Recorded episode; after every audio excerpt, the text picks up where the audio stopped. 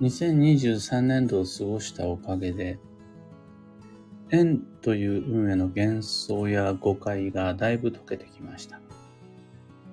おはようございます。有限会社西企画西俊久です。発行から20年、累計8万部の運をデザインする手帳、有機暦を群馬県富岡市にて制作しています。有機暦の発売は毎年9月9日。現在はお得な先行予約限定セットのご注文を受付中です。で、このラジオ、聞く暦では毎朝10分の暦レッスンをお届けしています。今朝は、円を読み間違えないための3つの見どころというテーマでお話を。暦の上では、円が大切になる時が定期的に巡ってきます。最も基本的なその見方は、年番と月番の上で関数字の4が真ん中に入った時と、自分の関数字が左上の辰巳という場所に回った時、この2つのタイミングです。年番月番というのは暦の中で最も重要な目安で、八角形の図形の中に1から9までの関数字が並んでいるやつです。それの今年の番、今月の番、それ年番月番って言います。でその上で真ん中に4って書いてあったら、あ、こりゃ円の時だなってなります。あと、自分の数字、一泊水星の人だったら1、時刻土星の人だったら2、自分の関数字が番の左上に回った時に、あ、この期間は円が運に関わってくるな、円を大切にしなくちゃなって読み解くことになります。そんな場面では、僕がよくご提案するのは、旅と交流と出会いです。まあ、連絡って言い換えたり、交際って言ったりすることもあります。ただ2023年度の場合は、旅の年ですよ。交流の時ですよ。出会いを大切にしましょうってよく言いました。この旅も交流も出会いも縁の言い換えになりますが、多くの人が、はいはいはい、旅ね。交流でしょ？交際でしょ？はいはい、わかりましたと。出会いね、知ってる、いつも欲しいものみたいな感じで、よく知ったつもりになっているんですが、本当に誤解が多くて、その都度今年は言い換え、あとは補足をしてきました。やっぱりよくわかっている言葉に関してはみんな自分の中での理解が進んでしまう反面、ちょっと違う、運の辞書とは違う意味合いのまま自分の中で自己解釈してしまって運を読み間違えてしまう。ことが多かったように感じます。今年はそれがすごくよくわかりました。というか、僕自身が、え、旅の年ってそういうこと？交流ってこれなの？ここれを出会いっていうの？みたいな感じで、絵の難しさによくさせられた、気づかされた年でした。旅とご提案すると多くの人が旅なんて無理出かけられないし難しいっていう反応が来てですねまあそもそもその時点で僕のご提案する旅とみんなが思う旅が違ったり違ってしまってるようです。と交流に関しては、まあ、縁とか交流っていうと比較的ポジティブなイメージあるようなんですが、本来の運の意味での交流って価値観の違いを確認するための作業。もしくは価値観の違いが浮き彫りになってしまう行動。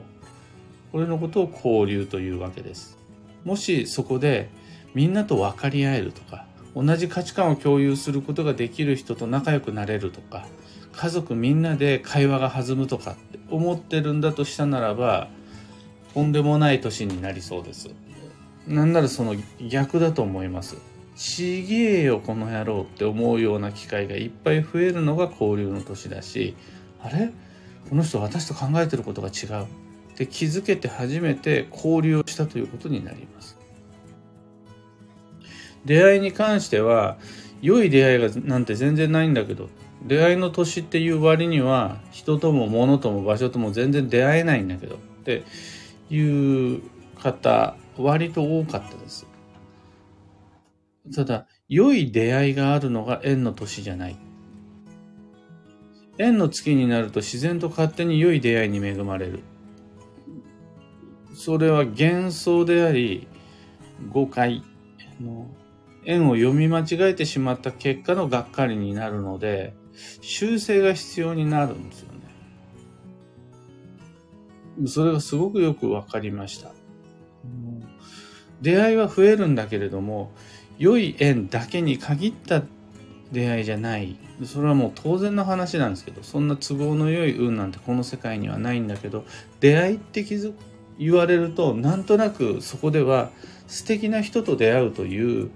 イメージの方が先行してしまうことが多いように感じました。そうすると、自分の持ってる幻想、誤解みたいなものを一度整理しておいた方が誤解がなくなっていいだろうなというのがすごく分かった2023年度の縁という年でしたね。例えば旅に関しては宿泊を伴う長距離移動及び SNS 映えするような立派な観光。これが旅じゃないからねっていう話で。旅とは自分のテリトリーの外へ出ること。知らない道を通ったりであるとか。いつもだったら選ばないお店に入ったりであるとか。いつもとは異なる過ごし方をしてみることとか。異分野異文化に触れることとか。これのことを旅というわけです。だから同じ市内県内であっても旅は可能。一方でどんなに長距離の贅沢な宿泊を伴う旅行であったとしてもいつもの場所に行ってていつものメニューを頼みいつもの過ごし方をしていたらそれは旅とは言えなくなります。普段です。通常であり日常になってしまうのでなんなら学校や会社へ行く通勤通学の道を行きと帰りで変えてみるだけでも人は冒険ができるし旅になったりします。また交流に関してですが交流を通して手に入るのは私がどれだけあの人と同じか私とこのものはどれだけ親和性が高いかではなくてどこが違うのか何がずれているのかどこは一致しないのか。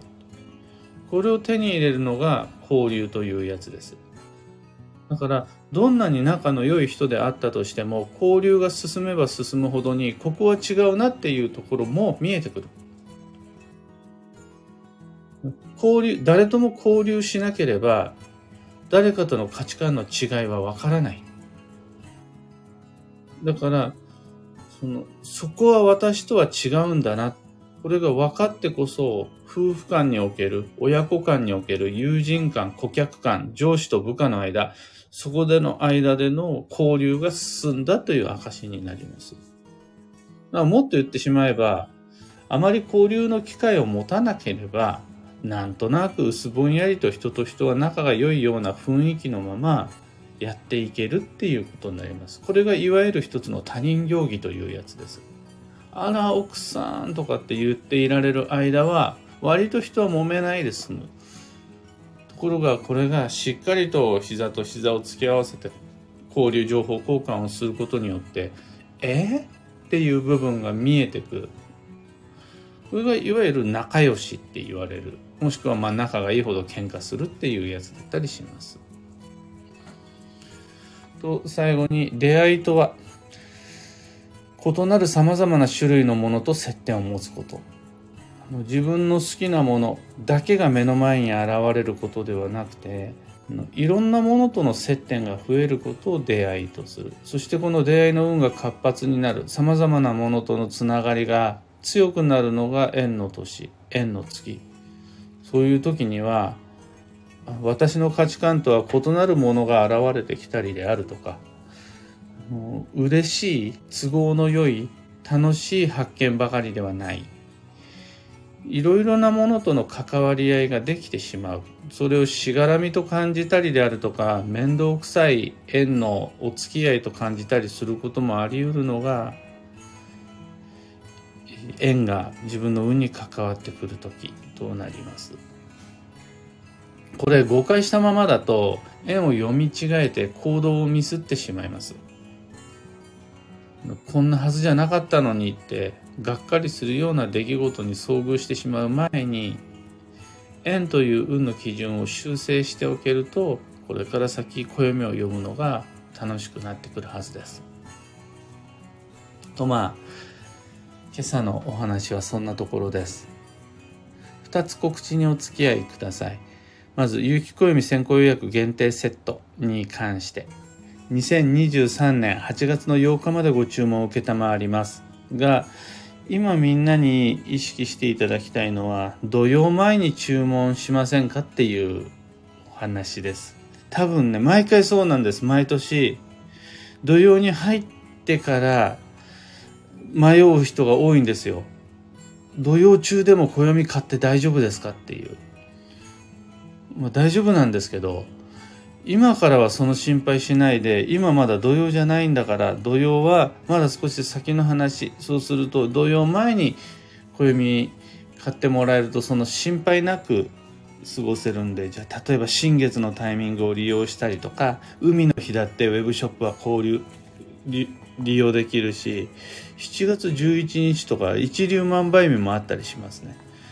そういう時利用してぜひ8月の8日までにと言わずに土曜前にご購入ご検討ください。次にいろんな街での暦のお話し会に関して来週は船橋へ行きます。その先9月の20日水曜日は大阪に行きます。この大阪での申し込み受付始まりました。近々僕のブログでも申し込み窓口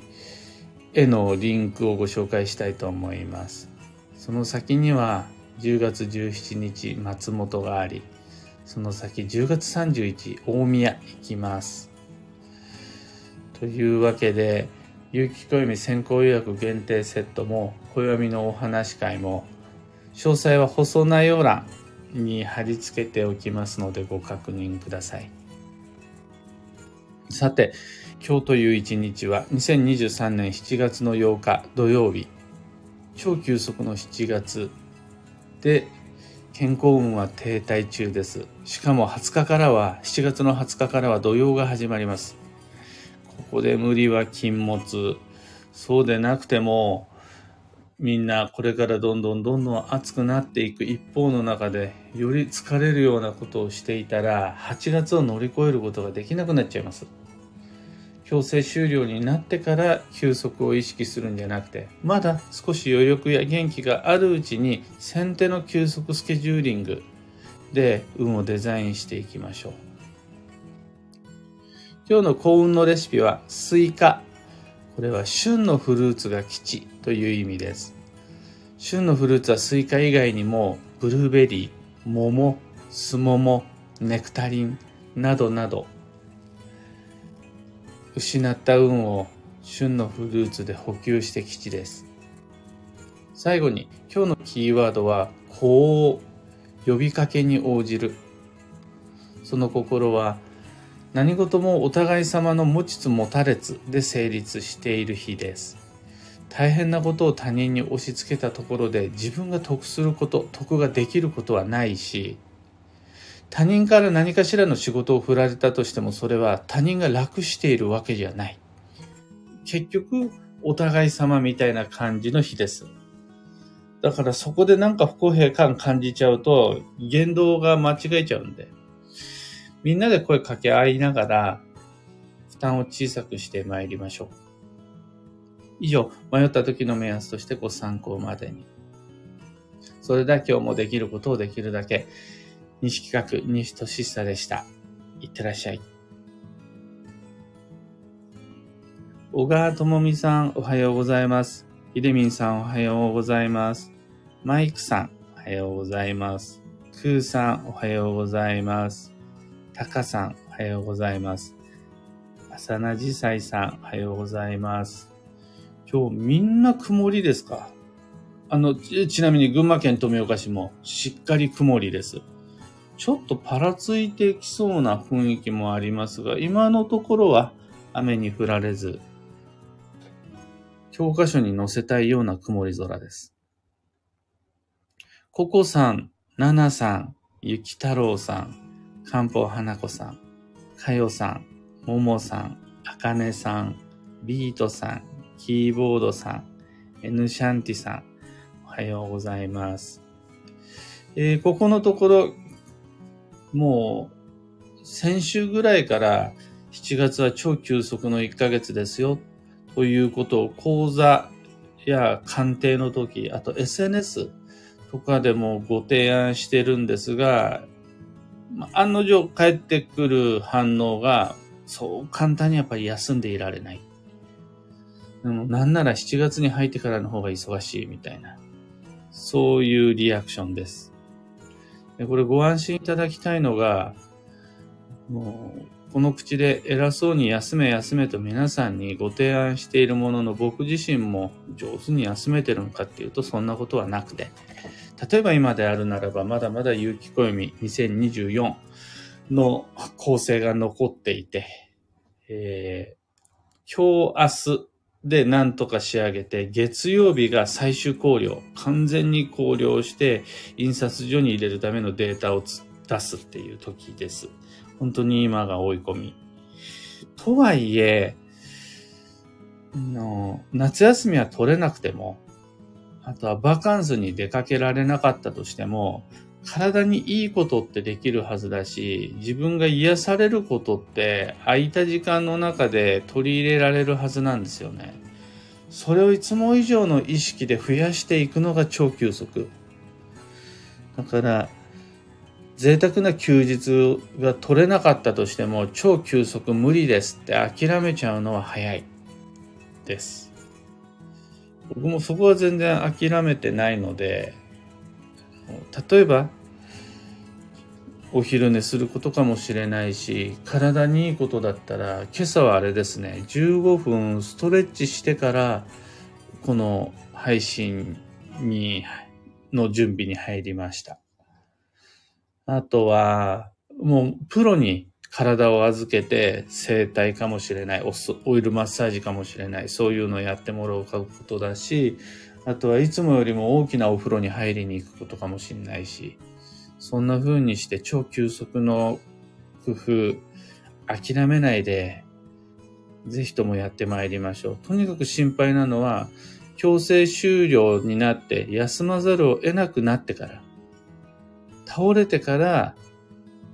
休息せざるを得なくなるみたいなのは、今だったらまだみんな避けられる人が多いはずなんですよね。いよいよそうなっちゃったらもう偶然の必然だと思って諦めていただき、もう寝込むしかないんだから寝込めばいいと思うんです。でもその手前で先手の休みができるならば、心配をかける人の数を減らせるし、